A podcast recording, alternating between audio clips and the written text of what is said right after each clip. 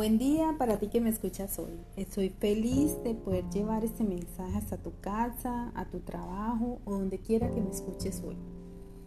Nuestro devocional de hoy es titulado Cristianos o Neo o Cristianos Todo Nuevo.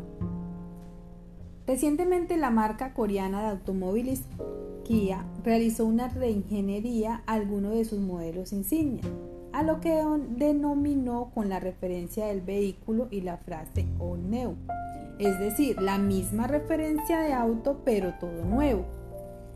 Precisamente en el capítulo de hoy, continuando con la serie de la carta escrita por Pablo a la iglesia de Colosas, más específicamente en el capítulo 3 del libro de Colosenses, del versículo 5 al 17, Pablo nos reta a vivir una vida totalmente nueva.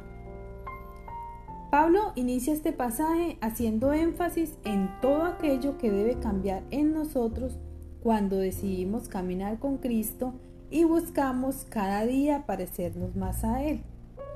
Estos cambios se deben hacer más evidentemente en dos áreas de nuestra vida, en nuestra santidad personal y en nuestra relación de compañerismo con los que nos rodean.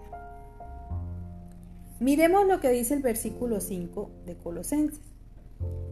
Por tanto, hagan morir todo lo que es propio de la naturaleza terrenal, inmoralidad sexual, impureza, bajas pasiones, malos deseos y avaricia, la cual es idolatría. Lo primero que vemos es un consejo,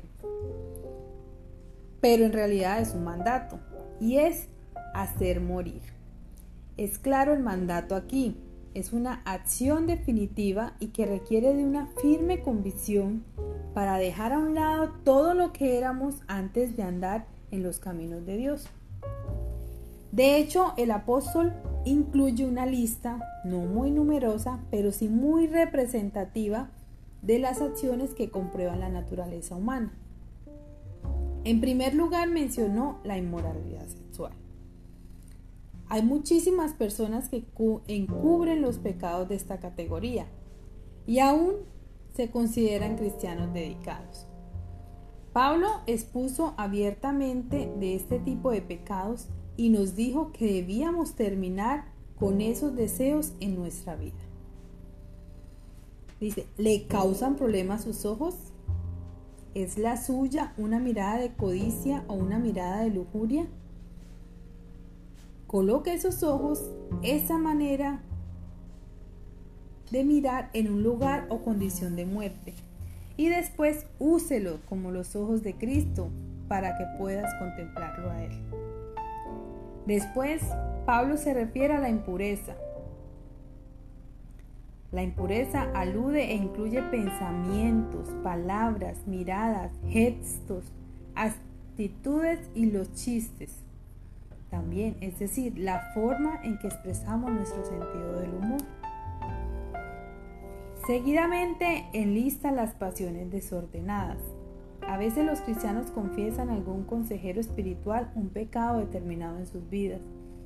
Algunos suelen decir, bueno, es que no he podido evitarlo. Habría que decirle a esas personas que para empezar no tendrían que haber estado en ese lugar o en esa situación a veces una persona se expone conscientemente a ciertas situaciones en las que sabe que va a tener que luchar contra la tentación porque conoce plenamente sus puntos débiles. También debemos matar los malos deseos. No solo incluye los deseos sexuales, sino también los deseos cuando quieres que alguien le vaya mal porque no es de tu total agrado. Y finaliza la lista con la avaricia, que es idolatría.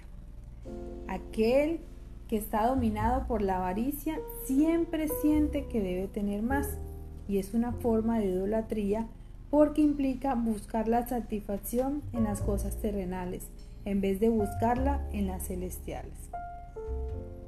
Es posible que un cristiano esté dominado por el dinero de tal manera que haya perdido el interés por su relación con Cristo. Muchas personas resultan vencidas por la codicia, impulsadas por las ansias que nunca podrán satisfacer, porque nunca estarán satisfechas, siempre querrán tener más. Estas cuestiones pueden resultar dolorosas, porque nuestros cuerpos son moradas o habitación del Espíritu Santo y han de ser usados por Dios. Podríamos incluso decir que la codicia es la raíz de todos los problemas en todas las naciones.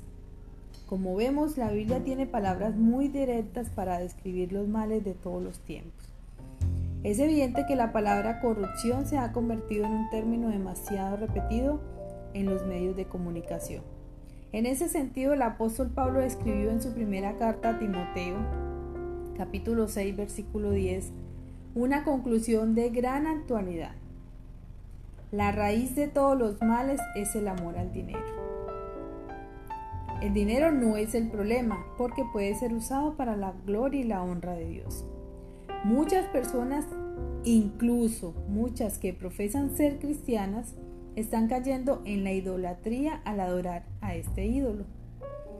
Recuerde que si usted está en Cristo, si su nueva vida está unida a la de Cristo, Él siempre tendrá prioridad.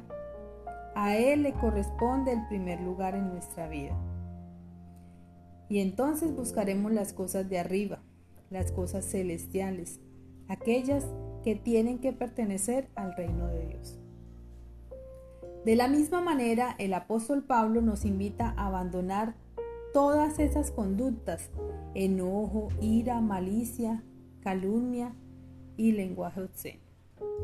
Aquí el apóstol nos habla de los hábitos que nosotros tenemos que quitarnos como si fuera un traje o un vestido y después de todo, un vestido se transforma en una costumbre. Hay muchas personas que tienen hábitos de practicar algún deporte y acostumbran a llevar la ropa adecuada para ello. Y hay diferentes personas que manifiestan diferentes hábitos y eso es de lo que Pablo nos está hablando aquí. Estaba pidiendo que los creyentes se despojaran de esas antiguas prácticas, de la misma manera que se deshace uno de la ropa vieja y sucia. Esa ropa no se lava, sino que se tira, va directamente al recipiente de la basura. La invitación de Pablo es a tener una nueva vestidura que implica llenarnos de misericordia, de benignidad, humildad, mansedumbre, paciencia, soportándonos unos a otros. Y ese soportarnos implica que debemos perdonar, amar a nuestros hermanos como Cristo nos ama a nosotros. Es claro que también hay una invitación de Pablo a la unidad en Cristo, pues en Él somos uno solo. Si has decidido obedecer a Dios, no debe haber lugar en tu vida para la xenofobia, para el racismo, para el machismo, el clasismo ni para ninguna otra circunstancia que nos impida mirar a los demás con amor. El pasaje de hoy es demasiado claro, pues nos invita a hacer una reingeniería a nuestra conducta, a hacer un cambio de hábitos coherente con una vida transformada y que ha sido puesta a los pies de Cristo. Para terminar, quiero leerles textualmente el versículo los tres últimos versículos de este capítulo, porque sintetizan el mensaje de Pablo al pueblo cristiano. Dice el 15, que gobierne en sus corazones la paz de Cristo, al cual fueron llamados en un solo cuerpo, y sean agradecidos. 2. Que habite en ustedes la palabra de Cristo con toda su riqueza. Instruyanse y aconsejense unos a otros con toda sabiduría Canten salmos, himnos y canciones espirituales a Dios con gratitud de corazón. Tercero, todo lo que hagan de palabra o de obra, hágalo en el nombre del Señor Jesús, dando gracias a Dios el Padre por medio de Él.